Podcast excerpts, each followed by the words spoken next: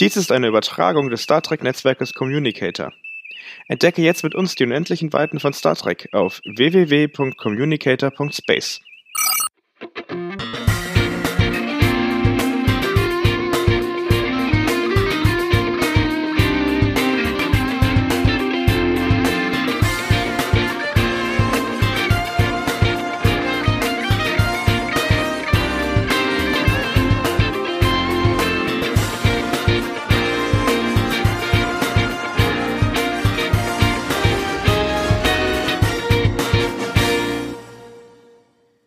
Hallo liebe Hörerinnen und Hörer und herzlich willkommen im 10 vorne. Mein Name ist wie jedes Mal Yannick, hat sich bisher nicht geändert und ich bin froh, dass ihr heute wieder mit dabei seid. Ich habe heute einen ganz spannenden Gast, den vielleicht viele von euch schon mal online über den Weg gelaufen sind. Heute ist der Jens hier von GTJ LKs. Hallo Jens. Hi Yannick. Schön, dass das geklappt hat. Wir hatten ein bisschen technische Probleme, aber das ist äh, jetzt Vergangenheit. Ähm, es hat wunderbar funktioniert. Jens, du betreibst die Webseite GTJ LKs. Das ist eine Webseite, die eigentlich, was ist eigentlich, die im vollkommenen LKs-Design dargestellt ist. Ist das richtig? Genau, das ist eine Webseite, die nicht nur im LKs-Design dargestellt ist, sondern auch zum Thema das Thema LKs hat. Das heißt, es ist nicht nur Design, sieht nicht nur so aus, sondern man kann auf der Seite alles erfahren und bekommen, was mit dem Thema LKs zu tun hat. Ganz kurz vielleicht als, als ähm, Hinweis oder als Information für alle, die das nicht wissen. LKs ist uns allen schon mal über den Weg gelaufen und zwar in den Serien Star Trek Next Generation, ähm, Voyager und Deep Space Nine und sogar in den Filmen von TNG dann logischerweise. Ähm, das ist das Betriebssystem, was auf den Raumschiffen verwendet wird, richtig? Ganz genau. Also im Grunde genommen ist LKs ist ja eine Abkürzung. Ne? Das ist eine Abkürzung für Library Computer Access and Retrieval System, was so viel auf Deutsch heißt wie Bibliothekscomputer, Zugriffs- und Abfragesystem. Ein bisschen sperrig, im Englischen hört sich das immer alles viel cooler an. Mhm. Und ja, das ist das Betriebssystem der Föderationsraumschiffe und Raumstationen ab TNG, würde ich mal sagen. Ne? Mhm. Äh, ne? Genau. Also genau, also quasi seit äh, seit der Enterprise D, zumindest seitdem wir das sehen im, im äh, Fernsehen. Ähm, aber mal ganz kurz, bevor wir da später rein einsteigen, denn das ist natürlich auch für viele noch noch ein Nostalgiefaktor irgendwie. Ähm, wir reden auch gleich mal drüber, wie das in den aktuellen Serien der Fall ist. Jens, wie bist du überhaupt zu Star Trek gekommen? Oh ja, wahrscheinlich wie viele, viele andere. Also ich bin ja, damit man das mal gleich klar macht, ich bin so alt wie Star Trek selbst. Ich bin mhm. Baujahr 66, da hat ja Star Trek ja das Licht der Welt entdeckt und äh, ja, da habe ich natürlich noch nicht Star Trek geguckt, ist klar. Das kam erst später, als es dann im ZDF dann die Originalserie gab, Raumschiff Enterprise. Hat man geguckt, hat man als Kind, ich weiß gar nicht, wie alt war ich, da habe ich da auch geguckt und fand das ganz toll und spannend und alles prima. Aber da war ich, glaube ich, noch nicht sowas, was man heute Trekkie nennen würde. Ich habe das geguckt, fand das gut und Science Fiction fand ich auch immer gut. So viel gab es damals nicht ja, da ist man dann so zugekommen. Aber als es dann in den 90er Jahren dann zu Next Generation gab und es auf einmal hieß, dass es da eine Fortsetzung oder nicht eine Fortsetzung oder eine, oder eine Neuerung von Star Trek gibt, da, da war ich natürlich dann äh, gefangen. Ne? Also ich habe da, mhm. ich habe die Folgen immer schon gleich auf VHS-Kassette aufgezeichnet und das war auch gut so, weil das Problem war nämlich für mich, dass ich der Handlung gar nicht gefolgt bin. Wieso? Weil es so aufregend war, oder? Nein, ich war so fasziniert von dem Schiffsdesign Okay. Von den Computerkonsolen, von dem Interior-Design, mhm. dass ich nur dahin geguckt habe. Ich habe mir jeden Aufkleber, jeden Monitor angeguckt und dann parallel gar nicht mitgekriegt. Worum geht's da eigentlich? Was passiert da eigentlich? Was passiert da eigentlich? Ne? Aber das war ganz gut. Dadurch, dass ich das aufgezeichnet habe, habe ich praktisch, der erste Blick war aufs Design und der zweite Blick war dann, okay, jetzt gucke ich mir mal Star Trek an. Ne? Und dann, ah, das heißt, du hast jede Folge damals eigentlich direkt äh, zweimal geschaut. Ganz genau so. Ne? Mhm. Und du bist dann mit TOS aufgewachsen oder mit TNG? Ja, eigentlich. Mehr oder weniger. Sagen wir so, also eigentlich mit TOS. Ne? Und ja. ich hatte ja auch, äh, wenn man sich erinnert, es gab damals so ein, so ein Comic-Magazin, Zack hieß das. Und mhm. da drin waren, gab es schon äh, Comics äh, von Raumschiff Enterprise als Comic. Das habe ich auch schon gerne gelesen, fand ich total klasse. Also ich fand das Thema an sich und auch damals und Spock und so, das fand ich als Kind so alles total klasse. Mhm. Und eigentlich äh, hat mich das immer schon fasziniert. Ne? Und deswegen war ich total begeistert, als es dann The Next Generation gab. Und wie war das dann ähm, mit The Next Generation? Bist du da total positiv reingegangen oder hattest du am Anfang so ein negatives Gefühl, dass das vielleicht nicht so gut werden nee, könnte? Gar nicht. Also ich glaube, ich weiß gar nicht, was ich überhaupt für eine äh, Erwartungshaltung hatte. Also ich glaube, ich hatte eine freudige Erwartungshaltung und die wurde auch absolut erfüllt. Hm. Weil es ist ganz spannend, äh, ich habe auch dazu mal einen Artikel geschrieben bei den Kollegen von Trackzone. Ähm, Gerade zu Beginn war TNG auch nicht unbedingt nur die Serie, auf die sich alle gefreut haben. Viele haben gesagt, es kann nicht, sage ich mal in Anführungszeichen, der Zauber von Toss in die neue Crew übergehen. Also das quasi, bevor die Sendung überhaupt online oder nicht online, aber on air gegangen ist damals, ähm, haben viele Leute schon gesagt, ja, das wird eh nix. Nee, da gehört ich nicht dazu. Vielleicht, mhm. vielleicht war Toss bei mir so weit weg schon, mhm. dass ich im Grunde genommen, obwohl ich Toss kannte und kenne, äh, bin ich im Grunde genommen neu eingestiegen. Also ich habe nicht versucht, jetzt Parallelen zu TOS okay. zu suchen. Okay. Also quasi eine vollkommen neue Serie, total abgeschnitten von Kirk und Spock und Co. Ja, sagen wir so, man hat immer wieder Parallelen entdeckt, ne? Mhm. was ich dann wiederum faszinierend fand. Ne? Und das äh, äh und also ich fand es einfach faszinierend und äh, im Grunde genommen ist TOS bei mir so im Hintergrund so ein bisschen verblasst. Und dann war äh, TNG natürlich bei mir ganz oben. Ne? So, jetzt haben wir ja in, in TOS gar kein Betriebssystem gesehen, oder? Gab es jemals ein Betriebssystem, was wir da gesehen Nö, haben? Nö, da gab es lustige Lämpchen, die zum Teil nicht mal beschriftet waren. Da gab es Monitore, die nicht mal animiert waren. Außer, außer in, den, in den Filmen. Ne? In den Star Trek-Filmen, da gab es schon ein bisschen mehr, äh, was so ein bisschen animiert war. Aber naja, gut, das, das war noch nicht ganz so. Es sei denn, damals, wo dann auch Mike Okuda mitgearbeitet hat am Design, der auch das LKs entwickelt hat, das Design. Ich glaube, mhm. ab Star Trek 6 war, glaube ich, äh, Mike Okuda auch mit beteiligt. Da wurde es dann wieder interessant. Aber da habe ich erst im Nachhinein hingeguckt. Ne? Mhm. Du, was ist denn eigentlich deine Lieblings-Star Trek-Serie? Ja, also bei mir sind es eigentlich, ich fand es ja mal unterschiedlich bei den Leuten. Ne? Also bei mir ist es natürlich auch Next Generation sowieso, Voyager, und Enterprise finde ich auch klasse. Also mit Jonathan Archer. Ah, okay. Also, also ich äh, bin nicht so der Deep Space Niner. Uh, ich schon. Ja, ja, das sind die meisten erstaunlich, aber oder viele habe ich schon so festgestellt. Aber Deep Space Nine ist nicht so richtig für mich was. Der Grund ist auch ganz klar, weil mhm. auf Deep Space Nine gibt es keine LKs. Und, Stimmt, und das, das, ist das kardassianische System, Nine, ne? Deep Space Nine ist kein Föderations, keine Föderationsstation. Ne? Ist alles kardassianisch, ist alles anders. Obwohl eigentlich das schon mal spannend wäre. Im Endeffekt ist das ja nur, nur in Anführungszeichen ein Betriebssystem. Ja. Wieso kann man nicht einfach auf dem, auf dem Hauptcomputerkern das Betriebssystem wechseln? Ja, weiß nicht. Wahrscheinlich ist das so wie mit Apple und, äh, und, und, und Windows, keine Ahnung. Ne? Weiß nicht, ob das hm. so geht. Naja, ich werde nicht sagen, also Deep Space Nine, also ich finde das alles nicht schlecht. Deep Space Nine finde ich auch gut. Ne? Aber hm. ich würde es nicht an erster Stelle bei mir jetzt setzen. Ah, okay, ja, verstehe ich. Aber gut, du hast es bei, du hast jetzt drei Serien genannt, da ist es gar nicht dabei. Ja, genau, weil es bei also, mir eher an vierter Stelle kommt. Ja, genau. Was für Betriebssystem sehen wir bei Enterprise? Ist da überhaupt ein Betriebssystem? Ja, bei Enterprise, da gibt es auch eins, das ist auch von Michael Cuda entworfen. Also, wenn viele sagen, nennen das immer Pre-LKs. Ich hatte letztens sogar, ja, das habe ich aber eben auf die Schnelle nicht rausgefunden, da gab es sogar eine Bezeichnung für, die ich jetzt nicht im Kopf habe. Aber das, mhm. das spielt ja eben vor Next Generation und, und, und natürlich auch vor TOS, also 100 Jahre davor. Und da hat man natürlich auch irgendwelche Betriebssysteme gehabt, die sahen eben anders aus. Ne? Das war lange, lange, lange mhm. vor LKs. Aber im Grunde genommen waren es schon Touchpanels und so weiter. Ne? Ist klar. Was findest du so faszinierend bei Voyager? Also bei Voyager ist es ja noch extremer, was das äh, äh, ähm, naja, was das LCAS-Design angeht und das Interior-Design angeht. Aber was ich fasziniert, das ist aber das, das, ist aber das eine. Ich habe immer zwei Blickwinkel. Ne? Das eine ist das, der Blickwinkel auf das Design und der andere auf die Handlung und die Darstellung.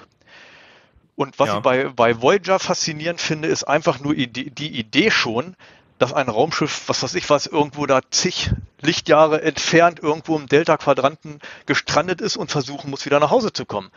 Ne? Das alleine finde ich schon faszinierend und was man da auf dem Weg alles so, so, was da alles so passieren kann. Die Charaktere finde ich natürlich auch klasse, die Handlung insgesamt, ich finde das auch, ich, das, da, da, für mich kommt da überall dieses Star Trek-Feeling rüber, ne? finde ich gut. Auch die Umsetzung, sieben Staffeln lang, ähm, ist das, wie du dir das vorgestellt hast oder wie du dir das vorstellst oder hättest du Verbesserungsvorschläge? Nachhinein. Gut, im Nachhinein ist immer einfach, ne? Aber was würdest du an der Serie gerne verbessern? Also die Frage habe ich mir noch nie gestellt. Uh, ja, was, was würde ich da verbessern? Ach, ich würde da gar nichts verbessern. Ich würde alles so lassen, wie es ist. Es gab bestimmt, es gab okay, bestimmt also Folgen, die bescheuert waren, ja.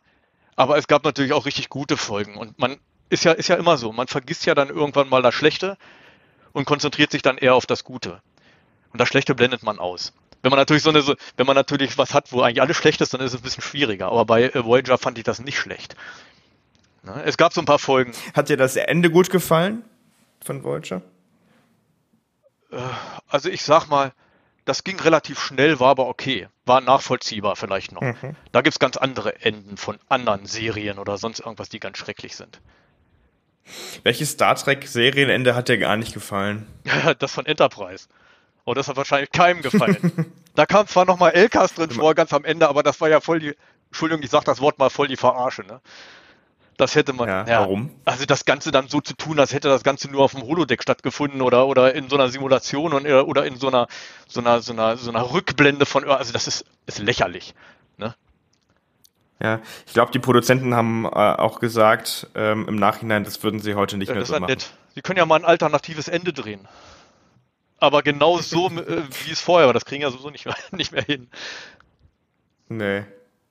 Ähm, und welches, äh, welches, äh, das ist eigentlich immer spannend, weil ich finde das zum Beispiel bei Voyager meiner Meinung nach ganz gut gelungen. Die Pilot-Episoden sind immer so ein, ja, ich will jetzt nicht sagen Aufhänger, aber die leiten ja in die ersten beiden Staffeln ein. Ich glaube, du weißt, worauf ich hinaus will. Star Trek war noch nie gut, meines, meiner Meinung nach, und das äh, sagen viele tatsächlich, war noch nie gut in den ersten beiden Staffeln ähm, in vielen Serien oder in allen Serien. Gibt es vielleicht irgendeine Serie, wo du sagst, nee, also ich fand die eigentlich, die ersten beiden Staffeln waren schon gut für die Serie. Also bei den, bei den, bei Next Generation, Voyager und so, also sagen wir so, da, das sind im Nachhinein, wenn man das so sieht, ja, also ich fand es in Ordnung. Ich fand es in Ordnung. Mhm. Es war eine, eine, eine Einleitung, die Vincent dazu geführt hat, dass man die Crew kennengelernt hat, dass man das Schiff kennengelernt hat. Welche Geschichten da jetzt nun genau hinter sind und ob, ob das alles, ob die Crewentwicklung, ob das alles so die oder die Entwicklung der Schauspieler oder der, der Charaktere, ob das jetzt alles optimal war, ist klar. Aber man hat gemerkt, dass es da eine rote Linie gibt. Es gibt da eine Linie, der gefolgt wurde und dann hat man von, von jeder äh, äh Staffel zu jeder Staffel hat man das ein bisschen meiner Meinung nach geglättet und dann irgendwo eine saubere, klare äh, ja, Richtung gefunden. Das ist so, so mein Gefühl dafür. Aber ich sage nicht, dass die ersten, man viele sagen ja Next Generation, die zweite Staffel, die war ja totaler Mist. Ich weiß nicht, ich sehe das nicht so. Mhm. Ja gut, ich meine, die haben nach der zweiten Staffel meines Erachtens das gesamte Produktions- und Autorenteam ja mehr oder weniger einmal rotiert, ausgetauscht. Ja. Es hat sich ja schon viel danach verändert, ist ja auch in der Dokumentation dazu sehr zu äh, sehr gut nachzuvollziehen, was sich da alles verändert hat. Ähm, aber ja, ich sag mal so, meiner Meinung nach dazu muss man immer irgendwie berücksichtigen, dass so eine Serie auch erstmal zu sich ja. finden muss ja, aber da, also für mein Gefühl habe ich da nicht so Schwierigkeiten gehabt. Das sehe ich bei Discovery ganz anders. Ne? Gut, dass wir überleiten gerade zu den neuen Serien. Wir haben gerade äh, quasi auf dem Bildschirm zwei Serien, nämlich Star Trek Picard und Star Trek Discovery. Jetzt auch noch Star Trek Lower Decks. Ähm, dann kommt noch Star Trek Prodigy, dann kommt noch Star Trek Strange New Worlds Section, und vielleicht genau, wir noch 31, 31, Section 31, ja. Ja, mal gucken, wann das und ob das kommt, aber es ist viel, es wird, es wird viel produziert und an vielen Sachen wird gearbeitet. Ähm, jetzt haben wir es gerade eben schon mal angesprochen, als wir bei LKs gesprochen haben, daran hangeln wir uns ja irgendwie jetzt gerade durch. LKs kommt in den neuen Serien nicht vor, oder? Ja, also bei äh, Picard zum Beispiel hat man versucht, LKs also noch wieder sozusagen in erweiterter Form wieder aufleben zu lassen, dass man sich nicht wundert, dass da völlig alles ganz anders ist. Also es gab tatsächlich, und es heißt auch immer noch LKs, was es bei Picard gibt, mhm. ist aber nicht mehr von Mike Okuda entworfen, sieht auch ziemlich anders aus und viel kriegt man davon nicht zu sehen. Aber es gibt wohl noch LKs da. Anders heißt es sind andere Farben oder? Andere Farben, anderes Design, andere Art und Weise, wie die das da aufgezogen haben. Also das ist nicht so mehr so, so systematisch, wie das bei den äh, ähm, Next Generation oder Voyager LKs ist, ne? wo man also wirklich eine ganz klare Designstruktur sieht, die da verfolgt wird. Und ich glaube, bei Picard, da hat man dann zwar irgendwie sich angelehnt ein bisschen und dann irgendwie irgendwelche Dinge da wieder eingefügt, die aber nicht wirklich in die Gesamtstruktur passen. Und bei Lower Decks, da weiß ich auf jeden Fall, das spielt ja zur TNG-Ära und da gibt es auf jeden Fall LKs zu sehen. Ja. In Comic-Style halt, ne? Lower genau, Decks ist ja der Comic. Genau, und bei Discovery, ja, da ist alles anders. Ja, liegt natürlich auch daran, vielleicht die ersten beiden Staffeln spielen ja weit vor TNG, also äh, in, in der TOS-Zeit. Was ist denn jetzt mit der dritten Staffel? Die spielt ja weit nach TNG, da haben wir gar kein LKs-Betriebssystem mehr zu sehen bekommen, nee, nee. ne? Tausend Jahre in der Zukunft. Nee, es gab ja mal, ist ja auch interessant, es gab ja bei, äh, bei Voyager, da gab es ja auch dann diese Zeitschiffe, ne? Zeitschiff Relativity und wie die alle hießen, da gab es ja dann sogar ja. T-Cars, ne? Das war also praktisch noch, noch praktisch das L-Cast der zu, zu, zu Zukunft, ne? Ach krass. Das war da. Heißt es? Ja, ja, das heißt dann T-Cast. Ich weiß gar nicht, irgendwie mit Time, äh, äh also das, das also das, das, das ist nicht Library Computer, sondern Time Computer Access and Retrieval System heißt das dann, glaube ich. Ne? Und äh, da hat man sich auch schon Gedanken gemacht. Das heißt also wahrscheinlich, wenn das also zur Zeit von, also jetzt hier äh, von Discovery, wie sie jetzt 930 Jahre in die Zukunft und hast du nicht gesehen, also da würde ich dann eher T-Cast Design erwarten. Ne? Aber das war da auch nicht. Krass. Also er kassiert sich durch die Serien, in denen Michael Okuda mitgewirkt hat. So ist es. Michael Okuda, du hast gesagt, hat es erfunden. Ähm, und ja, er hat das Design erfunden. Ich glaube, den Begriff Library Computer Access and Retrieval System, also LCAS, hat damals der Dorothy Fontana erfunden. Okay, aber das. Den Begriff, ne? Aber dann hat Michael Okuda das Layout, er ist ja eben der, der, der künstlerische Leiter gewesen, der Designer halt da, ne? Und äh, der hat das halt dann halt eben umgesetzt. So, jetzt ähm, gibt es da ja ganz spezielle Farben, die da verwendet werden. Welche Art von Farben werden denn da bei, bei LKs verwendet? Ja, das ist interessant, ne? weil äh, jede, äh, ja, jede, jede Serie, also jetzt hier bei Voyager zum Beispiel, wurden andere Farben verwendet als bei Next Generation. Mhm. Bei Next Generation hat sich das ja erst ein bisschen entwickelt, überhaupt auch erst das Design. Klar, das wurde da eingeführt, wurde dann immer weiterentwickelt und bei äh, Voyager war es dann halt perfektioniert. Und die Farben, ja, also es ist unterschiedlich, wie es ist, also bei, während bei, bei äh, Next Generation halt mehr noch so, naja, so, so, so Brauntöne und, und, und, naja, und, und manchmal auch grün und orange so vorherrschte. Da gehe ich auch davon aus, wenn man sich das mal anguckt, die ganz alten Folgen, dass man ja früher Monitore hatte, die hatten ja so, die gab es ja nur monochrom, ne, in Bernstein oder grün. Mhm. Und so eine Farben tauchen da auch wieder auf. Da merkt man schon, wo es herkommt. Später kam, wurde das dann halt immer bunter und wenn man natürlich, als man dann immer mehr Computermöglichkeiten hatte, hat man dann natürlich auch mehr Farben eingesetzt. Aber diese Farben, die sind halt alle super aufeinander abgestimmt und äh, bei Voyager zum Beispiel, da wurde das schon, schon ziemlich bunt. Da gab es dann halt Farben von Orange und Fliederfarben und, und Rot, so ein Rotbraun, Blaugrau ne, und Aprikot-Pink kam auch drin vor. Aber das hat alles so miteinander so harmoniert. Das ist ganz interessant, wenn man auch die, äh, sich die RGB-Farben mal anguckt. Also Rot, Grün, Blau? Ja, genau, diese Rot, Grün, Blau. Ne? Das ist zum Beispiel so ein Beispiel. Ne? So Orange ist zum Beispiel 255 153 000. Ne? Das sind jetzt vielleicht ganz, Entschuldigung. Ich, ich, sag, ich sag das nur mal so. Das, nee, nee, ganz, jetzt, ich, ich, will, will nur ganz kurz den Leuten erklären, was du gerade für Zahlen, äh, was du gerade für Zahlen hier, was du für Zahlen hier nennst. Das sind, ich kenne das zum Beispiel aus dem Webdesign, aus dem CSS. Also wenn du äh, eine bestimmte Farbe angeben möchtest, dann gibst du an, wie viel Rottöne, Grüntöne und Blautöne da quasi reingehen. Ist das richtig? Ganz genau.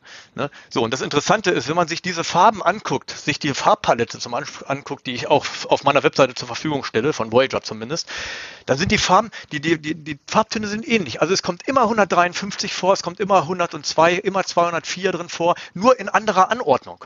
Ne? Mhm. Dann ist eben, eben der Ton für Rot ist eben bei dem einen 255, bei den anderen 153. Dafür ist in einem anderen Ton, äh, in einer anderen Farbe ist dann die 153 äh, bei bei äh, äh, Grün ne? und, und, und da die 204 wieder bei Grün oder bei Blau. Ne? Dann gibt es so eine Farbkombination 255, 204, 153. Ne? Und beim anderen gibt es 255, 153, äh, 204. Ne? Das ist also ganz interessant. Also irgendwie hat der Mike Okuda da wirklich, also da steckt was hinter und diese Farblehre und diesen, da kenne ich mich nicht mit aus. Aber das hat mich schon fasziniert, dass das so ist.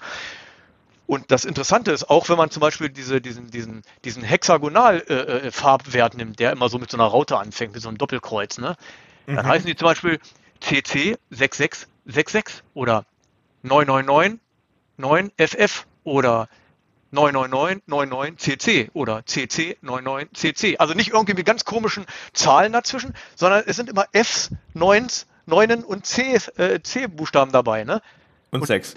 Und eine 6, ja, 6 kommt auch davor. Also im Grunde hat man nur vier so eine Werte und hat dann die Farben so zusammengepackt da. Das hat wahrscheinlich einen tieferen Sinn, den ich aber nicht verstehe, weil ich da mich mit solchen Farben nicht so auskenne. Äh, so, jetzt tatsächlich okay, ganz Entschuldigung, das war jetzt Nein, nein, alles, alles gut. Das ist ja gerade das Spannende eigentlich, dass du so tief in der Materie drin steckst. Ich bin übrigens gerade auf der auf der äh, Collar Index Voyager Seite, so heißt ja, glaube ich, bei ja, dir. Ja. Ähm, dann äh, führen wir doch mal ganz kurz die Webseite an gtjlks.de. Das ist quasi dein LKs-Reich, richtig? Ganz genau.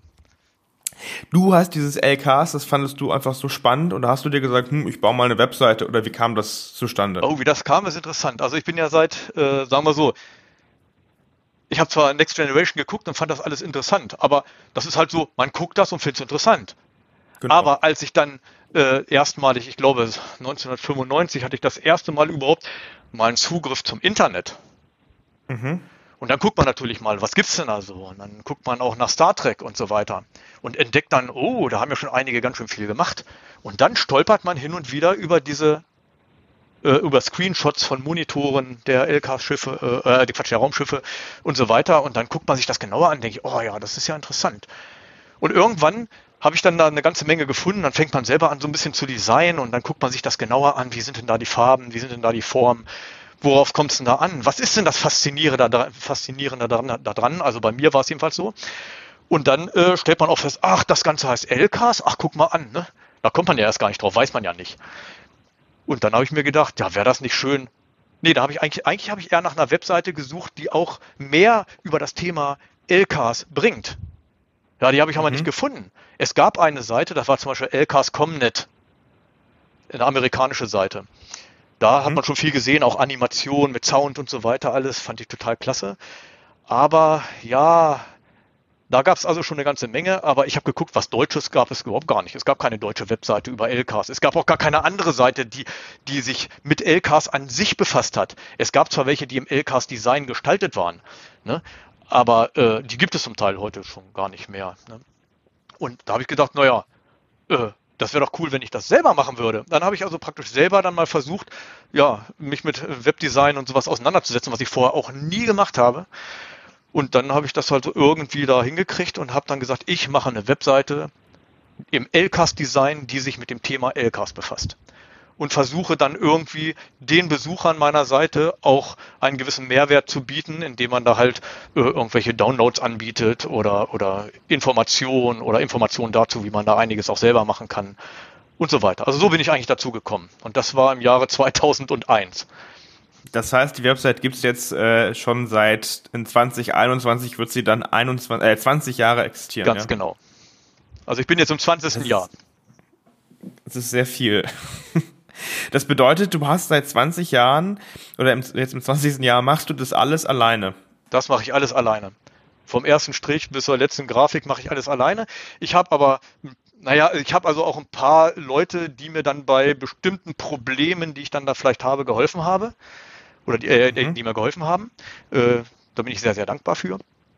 Und ich habe natürlich auch äh, ja, ein paar Unterstützer inzwischen auch schon gefunden, die mir zum Beispiel auch den Download des Monats gestalten. Ne, es gibt jeden Monat mhm. gibt es einen Download auf meiner Seite und das ist eine äh, auch irgendwas, das ist eine A4-Blatt in PDF da, äh, also als PDF-Datei und da äh, sieht man halt immer irgendwas, das könnte ein Label sein, das könnte ein Flaschenlabel sein, es kann ein Kartenspiel sein, irgendwas, alles, was so ein bisschen Star Trek-mäßig ist und immer da irgendwie mit zugehört. Aber die habe ich nicht entworfen, sondern das hat äh, den Namen, da, da werden jetzt alle klingeln. Ne? Also das ist der Dietrich Kerner, der diese Downloads des Monats für mich entwickelt. Und Dietrich Kerner ist einer der ersten, der bei mir auf meiner, der mich angeschrieben hatte, kaum dass meine Webseite online war. Und äh, ja, seitdem sind wir gute Freunde und er hilft mir da sehr, was die Downloads angeht und auch bei vielen anderen Sachen. Also wir stimmen uns da auch schon gegenseitig ab und haben Ideen manchmal und so. Also es ist schon ganz toll. So, und der Download des Monats, der beinhaltet was genau? Ja, also genau äh, ist es eigentlich, also den gibt es schon, den Download des Monats, den gibt es schon seit 2004. Wir sind inzwischen mhm. jetzt bei, was waren wir jetzt? Jetzt habe ich die Zahl vergessen. Bei äh, 197 Downloads gibt es inzwischen schon.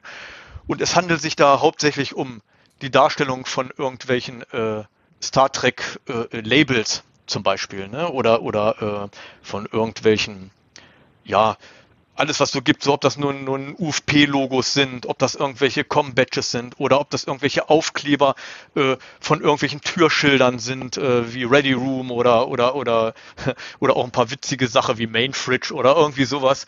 Ne? Äh, oder es gibt Flaschen, äh, also so, so wie zum Beispiel aus Quarks Bar, da ist ja jede Flasche da immer schön bei Quarks immer wunderschön gelabelt und sowas alles. Ne? Da gibt's ja dann hier romulanisches Ale oder irgendwas. Also so eine Flaschenlabel werden da zum Beispiel auch angeboten, die man sich runterladen kann. Ja, und so vieles mehr. Und die sind aber auch alle wirklich tatsächlich in den ähm, Produktionen, in den Canon-Produktionen erschienen? Weitestgehend, weitestgehend. Also das meiste davon ist irgendwo abgeleitet äh, aus dem, was man in den Serien sehen konnte. Und daraus hat Dietrich Gerner dann halt äh, eine anständige Coral Draw Grafik gemacht und die dann auf, meistens ist es immer nur ein Blatt, auf so eine PDF, also dann also ein A4-Blatt und da hat er dann äh, äh halt ein PDF draus gemacht und dieses, diese PDF-Datei kann man sich runterladen. Und wenn man zum Beispiel so ein Flaschenlabel gerne haben möchte und sagt, dann sucht man sich irgendwo äh, eine schöne Flasche aus, die man kennt, zum Beispiel eine Weinflasche, man will da jetzt vielleicht einen schönen Chateau Picard draus machen, dann sucht man sich bei mir dann auf der Seite dann entsprechend den Download, weil es ist nicht nur ein Download des Monats da, aber alle anderen sind ja auch noch zu finden. Und dann kann man sich die da zum Beispiel auf eine Klebefolie ausdrucken, ausschneiden, draufkleben und dann hat man schon ein Chateau Picard. Ne? Das ist also eine schöne Sache. Also es ist, es ist tatsächlich eine Webseite mehr oder weniger zum Mitmachen für mich als Fan, wo ich auf jeden Fall Materialien oder Sachen finde, die ich auch zu Hause benutzen kann. Ja, genau. Und das geht natürlich auch noch viel extremer. Ne? Das Ganze in den ganzen 20 Jahren ist ja da unheimlich viel passiert. Das sind jetzt nur vielleicht ein paar Aufkleber ne, und so weiter alles, die wunderschön designt wurden da von äh, Commander Dietrich Kerner. Und äh, was ich aber da auch natürlich trage ja auch ein bisschen was dazu bei. Ich habe also, da gibt es einige Downloads. Ich habe ja, falls man sich, falls man das mal gesehen hat, ich habe für Windows XP habe ich damals ein komplettes Visual Style im LCAS Design erstellt, so dass Windows XP dann ja das war dann kein Windows mehr, das war dann LCAS. LCAS, ja. Das war immer noch Windows, aber jedes Designelement von Windows habe ich geändert und habe dann das Ganze als LCAS gemacht. Das Ganze habe ich für Windows 7 auch nochmal gemacht, ein Visual Style für Windows 7. Ja. Sehr beliebt, sehr gut angekommen. Äh, auch das einzige, was es überhaupt im gesamten Internet gibt. Ne? Und, Wie äh, viele Downloads hast du da gehabt? Ach, das kann ich nicht sagen. Ich habe keine Ahnung. Ich habe da keinen Zähler oder sowas drin. Ah, ich okay. weiß es nicht. Mhm. Aber das werden schon einige gewesen sein. Also ich habe das auf vielen Computern, auf vielen Windows-Computern gesehen. Ne? Schicken die äh, Leute dir dann Screenshots oder wie, wie? Ja, Screenshots und dann, naja, gibt natürlich auch jede Menge Fragen und sonst was alles da. Also da äh, ist man dann schon ziemlich viel eingebundener. Wenn man sowas erst veröffentlicht, dann, dann ist was los. Ne? Dann, mhm. dann dreht sich der Kreis. Ne? Ja, sowas zum Beispiel. Oder ich habe für Rain Meter, ich weiß nicht, ob du das kennst, das ist so ein Programm, äh, dass man sich auf seinen Desktop leben, legen kann. Das sind dann so eine Skins, nennen die sich.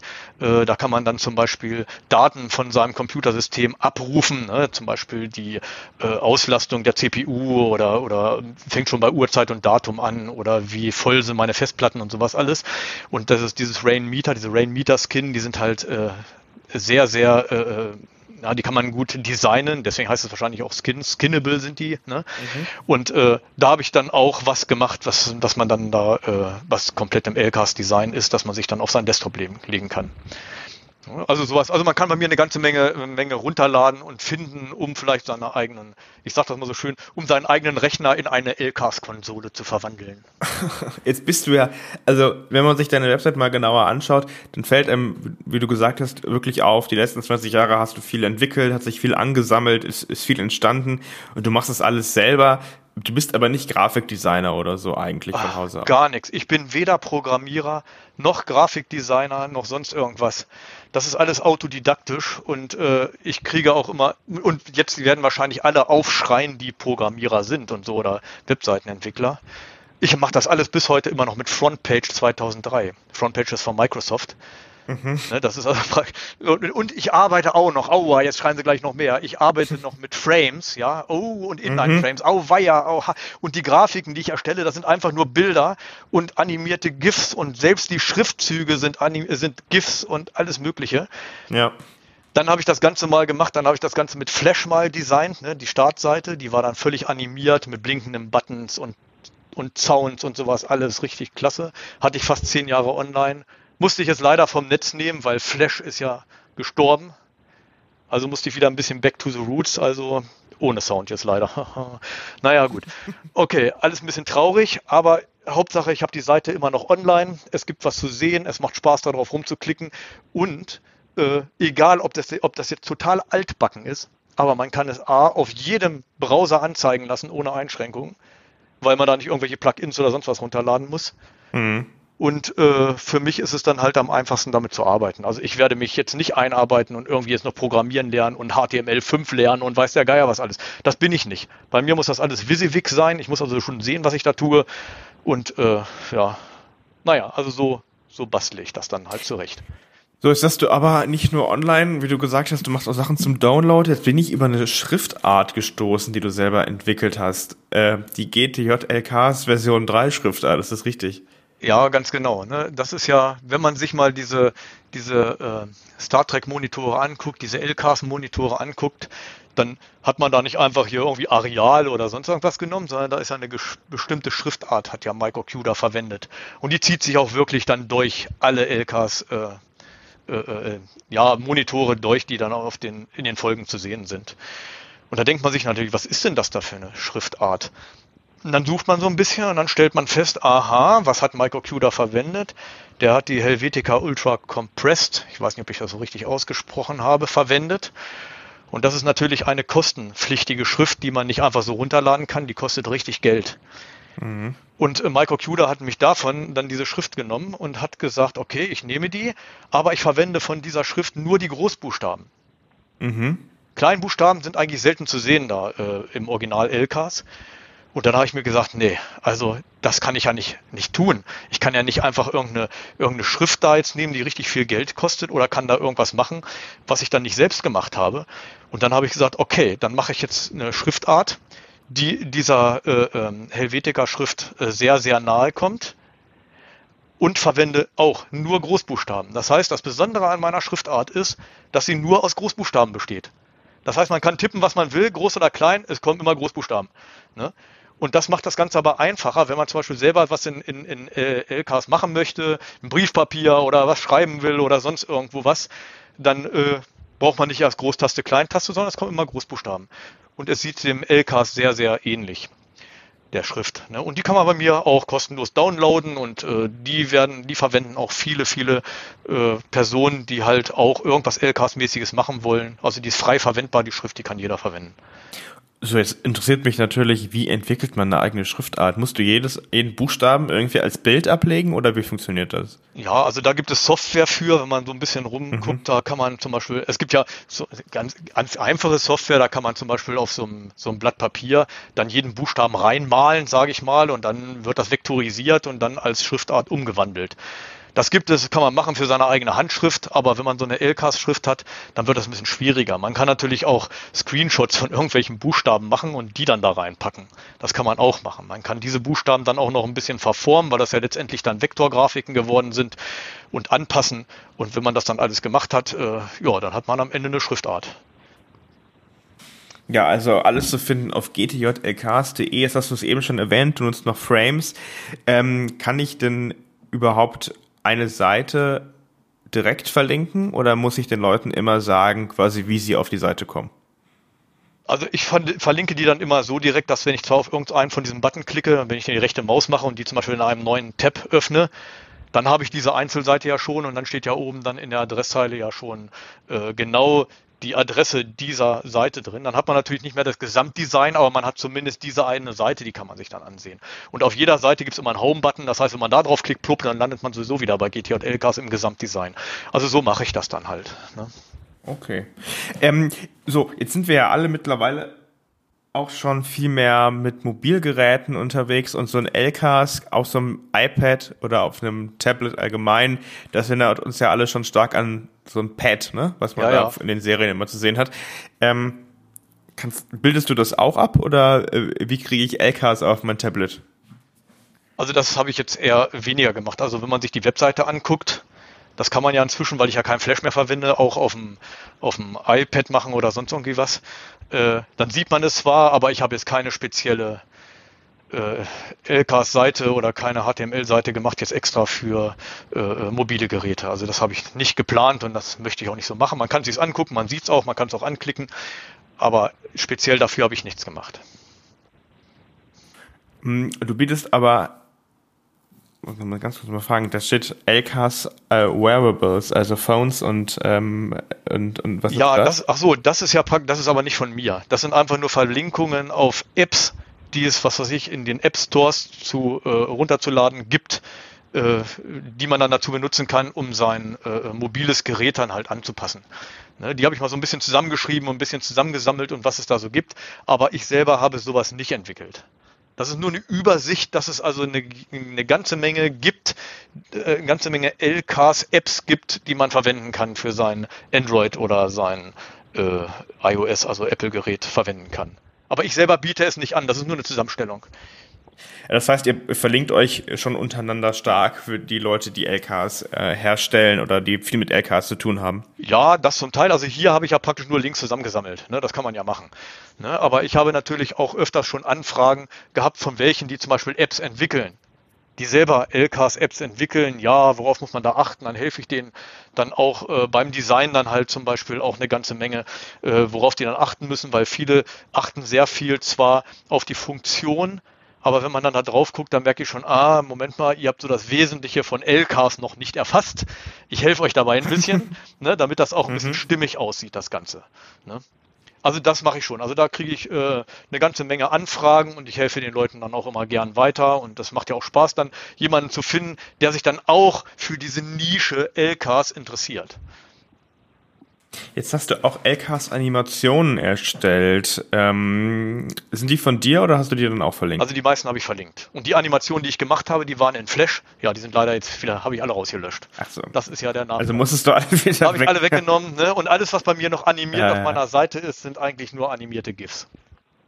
Aber ich selber biete sonst keine Animationen an. Da habe ich die wieder verlinkt auf Seiten, die solche Animationen anbieten. Ja. Übrigens auch noch spannend, ähm, du holst ja die Leute nicht nur ab, sag ich mal, die sich schon mit Star Trek oder die sich schon sehr viel mit Star Trek auseinandergesetzt haben, sondern auch Leute, die äh, quasi mehr oder weniger neu dazugekommen sind. Du erklärst, was ist ein Pad, du erklärst isolineare optische Chips. Also ähm, du willst schon so ein bisschen die Leute auch in die Technik dahinter bringen. Wie bist du überhaupt auf die ganzen Informationen gekommen, die du hier alle uns quasi zur Verfügung stellst? Ja, also wie ich schon sagte, am Anfang gab es tatsächlich ein paar Webseiten, die halt auch im LKs-Design schon waren. Und manchmal hat man natürlich auch sehr viel Informationen von anderen Webseiten bekommen. Das ist das eine. Also Internet, sag ich mal, da findet man schon eine ganze Menge. Wenn man sich natürlich auch diese offiziellen Star Trek Fakten und Infos, also diese ganzen Ordner, die man da kennt, sich mal anguckt, da gibt es also auch schon unheimlich viele Informationen darüber. Ne? Da kann man auch viel nachlesen. Es gab auch immer hier noch dieses, äh, ja, dieses Star Trek Lexikon, konnte man damals ja auch mal auf, auf CD kriegen oder sowas alles. Da gab es auch viele Informationen. Und im Grunde genommen habe ich das alles so nach und nach zusammengesammelt und dann auf meiner Seite zusammengetragen. Und ja, und das versucht ein bisschen dann halt optisch so darzustellen, dass das ein bisschen interessant wird dass es so ein bisschen in LKs aussieht, okay. Ähm, und du sammelst nicht nur Informationen, sondern auch noch als vielleicht als kleiner ähm, Fun Fact am Rande dreckige Kfz. Oh, ja. ähm, was hat's denn damit auf sich? Ja, das ist ja witzig. Ne? Ich bin da mal, irgendwie bin ich mal auf der Autobahn gefahren und dann ist vor mir ein ja. Auto vorgefahren. Das hat das Kennzeichen BORG, weiß ich nicht mehr, äh, äh, irgendwas, weiß ich nicht. 1701, keine Ahnung. Und dachte ich, boah, das ist ja so ein Start, so ein, so ein, so ein Kennzeichen müsste man ja mal selber haben, ne? Oder es, oder so wie N, N-CC 1701 oder sowas, ne? Wie Nürnberg. Und das mhm. Interessante ist, diese, diese Fahrzeuge, die gibt es auch alle. Also ich habe jetzt das mal mhm. so gemacht, dachte ich, äh, na, dann fängst du mal an zu gucken. Äh, dann habe ich mit den Leuten gesprochen, so nach dem Motto, hey, du hast ja ein cooles Kennzeichen. Ja, kann ich da mal ein paar Fotos von machen? Dann stelle ich die auf meiner Webseite. Ne? Oh ja, das habe ich dann so mhm. gemacht. Mhm. Und so kam dann immer mehr dazu. Zum Beispiel Dietrich Kerner, der erwähnte, der hat zum Beispiel, das kann ich auch nicht sagen, steht ja auch auf meiner Webseite, der wohnt ja im Kreis, also der wohnt ja im, also nicht in Hannover, aber jedenfalls hat ein Hannover Kennzeichen und der hat zum Beispiel HNC 1701. Und damit fing das eigentlich so auch an. Mhm. Ne, dann habe ich das erstmal da reingestellt. Und nach und nach, dann hatte ich noch einen anderen Bekannten und so weiter alles und dann der ein oder andere, der hat gesagt, ja, ich wohne aber in Hildesheim. Ja, und ich habe auch NC 1701 genommen. Und der andere sagt, ich wohne aber in Braunschweig. Ja, ich habe auch NC 1701 genommen. Und zack, und die habe ich dann da alle aufgelistet. Und das wurde natürlich dann langsam immer mehr ein bisschen bekannt. Und auf einmal haben die Leute mich angeschrieben und gesagt, hey, ich habe auch ein cooles Kennzeichen. Ne? Und haben mir Fotos geschickt und gesagt, und habe ich gesagt, okay, dann schreib ein paar Zeilen dazu, wie du dazu gekommen bist. Oder, ne? Und dann äh, stelle ich dich da auch mit auf die Seite. Ja, und ich weiß nicht, inzwischen habe ich bestimmt schon 50, 50 oder 20, 50, ich weiß gar nicht, wie viele es jetzt sind, Fahrzeuge da drauf, die alle einen Bezug zu Star Trek haben. Ne?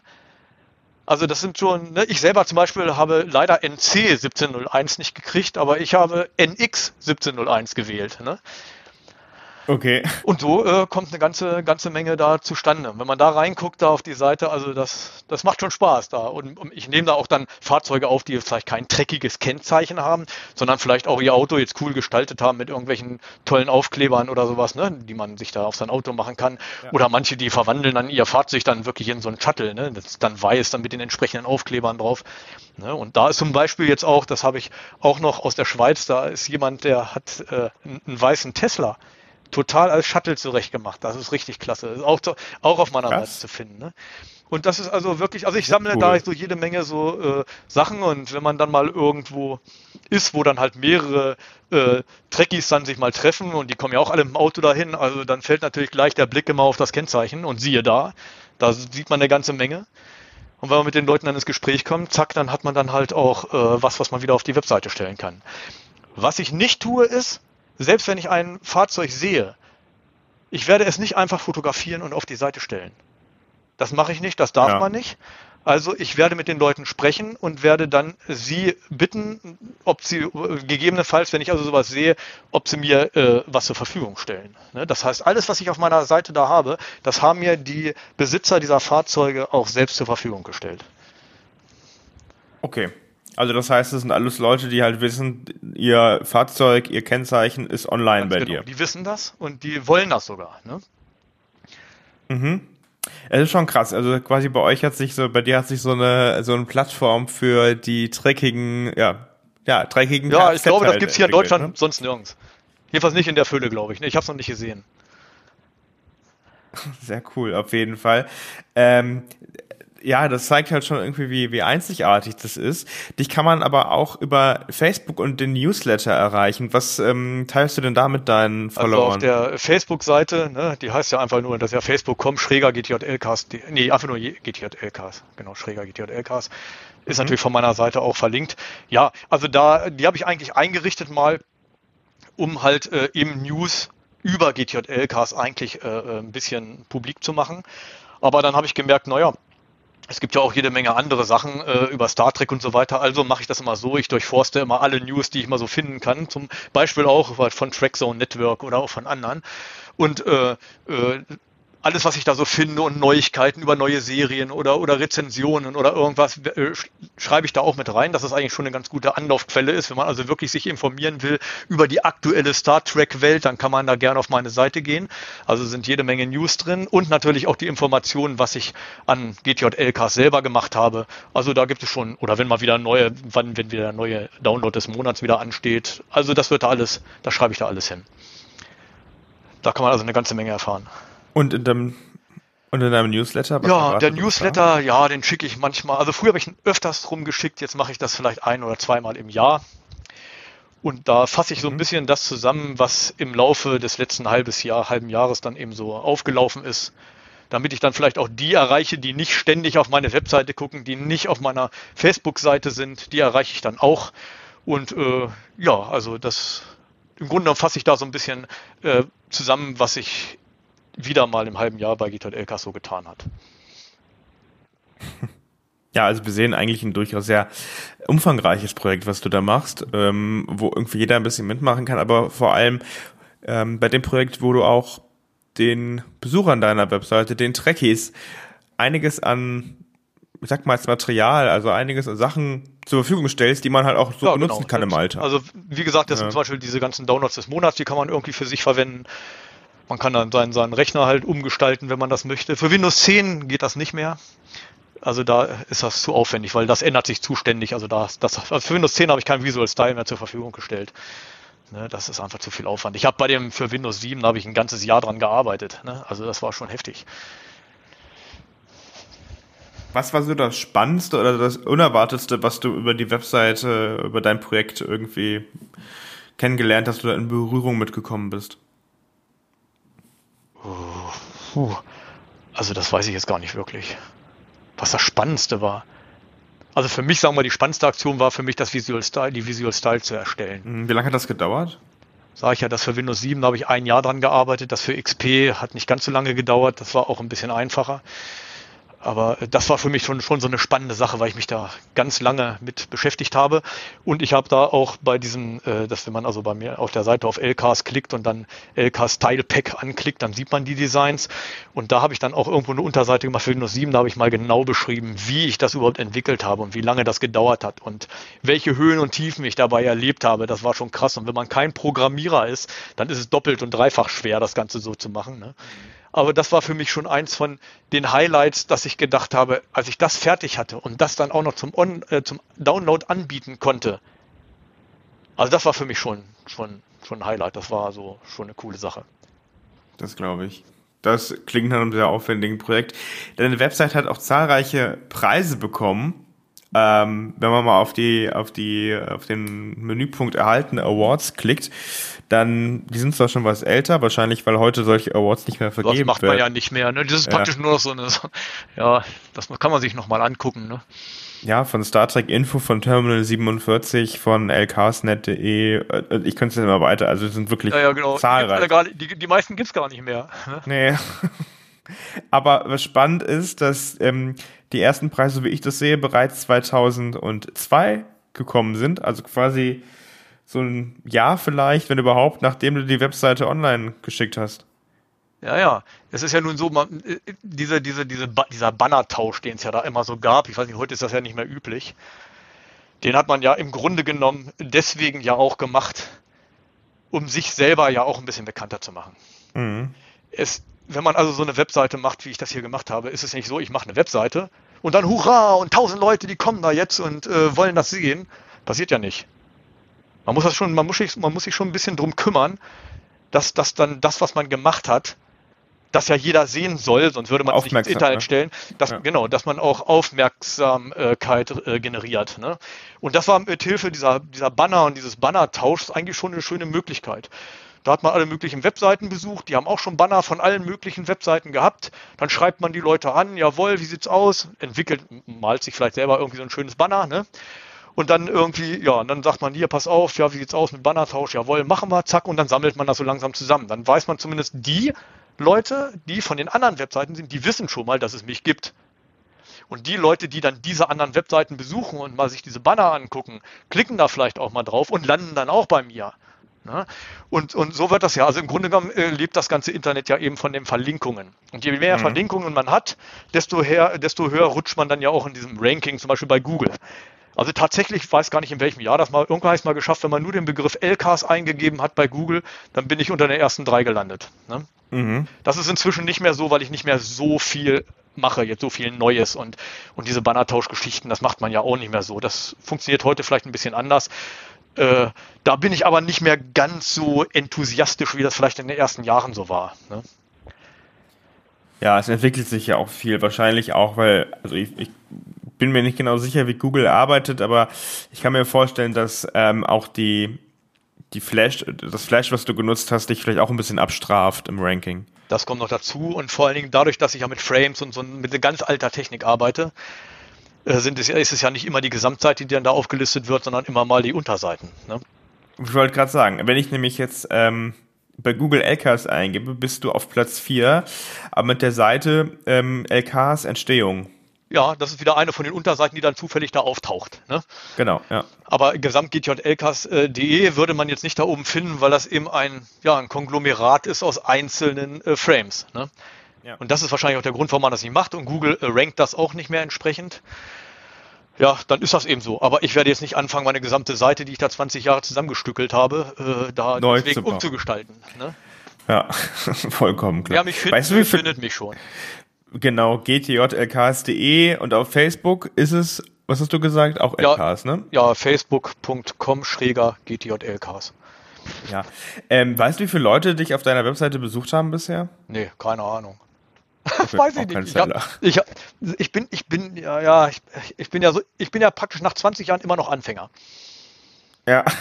Deswegen habe ich das Ganze auch nie so richtig verfolgt. Klar, ich habe mal bei Google, äh, da gibt es ja dann so irgendwie so, da habe ich mal geguckt, das, das, war früher, wusste ich das mal, da habe ich mich gefreut, wenn ich da mal 2000 Leute hatte oder so, ne, im Monat. Mhm.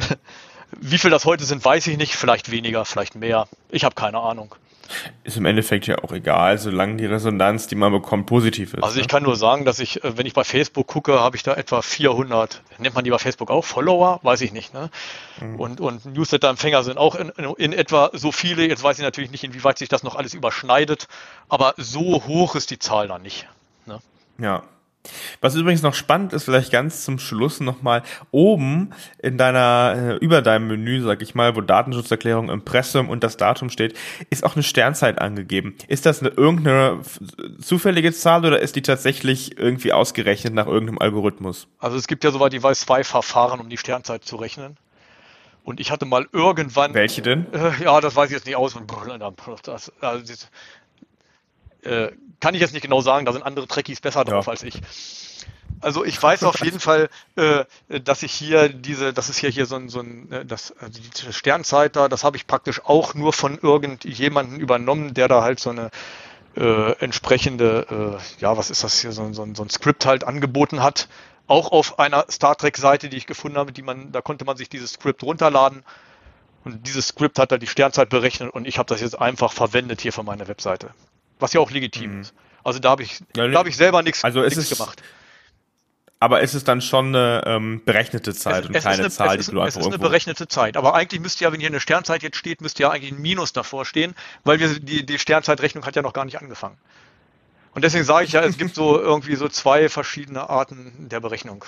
Welche das genau sind, habe ich. Eine habe ich mal angeboten, da gibt es ja bei mir so einen Button LKs. Ich habe ja mal LKs, äh, äh, Excel-Vorlagen habe ich ja mal gemacht habe ich lange nicht mehr aktualisiert. Äh, da konnte man sich für, für Microsoft Excel dann halt auch ein paar Vorlagen runterladen und dann äh, seine Excel-Dateien, die konnte man dann in LKs gestalten. Und da habe ich zum Beispiel auch einen, einen äh, da gibt es bei Excel gibt's Downloads, da habe ich zum Beispiel auch so ein, so ein, so ein wo habe ich denn das jetzt hier? Weiß ich nicht mehr. Naja, da habe ich auch so ein, so ein, so ein Star, äh, äh so ein, so ein Sternzeitberechner irgendwie in Excel mal gemacht. Mhm. Und den habe ich auch nach irgendwas gemacht, was ich wieder irgendwo gefunden habe, wie man das berechnet. Ja, aber das war. Ja, es soll auch nicht ganz so einfach sein mit den Sternzeiten. So ne? Ich glaube, der Blick. Das habe ich mal in Excel gemacht und dann halt, äh, ja, Gut, das ist wieder, glaube ich, eine andere äh, Zeitberechnung gewesen. Und die zeigt, glaube ich, auch wirklich die Minuszeiten an. Mhm. So, und jetzt noch vielleicht nochmal eine letzte Frage. Ich bin immer gut darin, ein paar letzte Fragen zu stellen. Die Zahlen, die bei LK, die, die in dem LKs bei dir angezeigt werden, also links zum Beispiel die 01 minus irgendwas oder ähm, in den kleinen Buttons, haben die irgendeine Bedeutung? Weißt du, oder weißt du, welche Bedeutung die haben? Also bei mir sind die Zahlen rein fiktiv. Und ich denke, mhm. dass die Zahlen in den äh, äh, Konsolen auch fiktiv sind.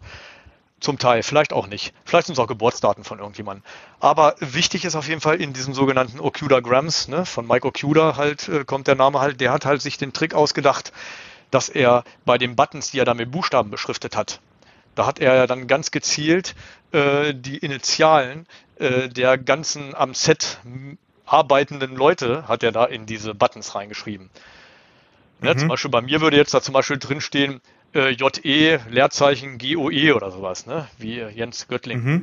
So, und äh, das hat er dann auch gemacht. Oder hätte er MI OK oder MIOKU oder so reingeschrieben. Und da hat er dann zum Beispiel die Namen der Schauspieler reingenommen, der äh, Regisseure und so weiter alles.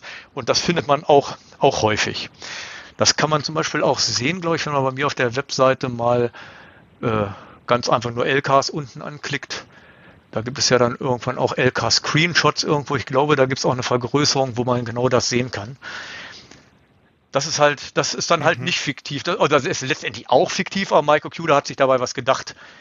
Also wenn ich da aber Zahlen reinschreibe, dann sind die auch nur rein ausgedacht. Spannend. Ja. Gibt es am Ende noch irgendwas, was du unseren Hörerinnen und Hörern mit auf den Weg geben möchtest? Ja, besucht meine Webseite. also sagen wir so, also ich finde LKs ist einfach ein ganz, ganz äh, geniales Design, was sich der Michael Q da ausgedacht hat. Wenn man sich damit auseinandersetzt und so weiter, dann kann man schon diesem Design verfallen, wie das bei mir der Fall ist und vielen anderen auch.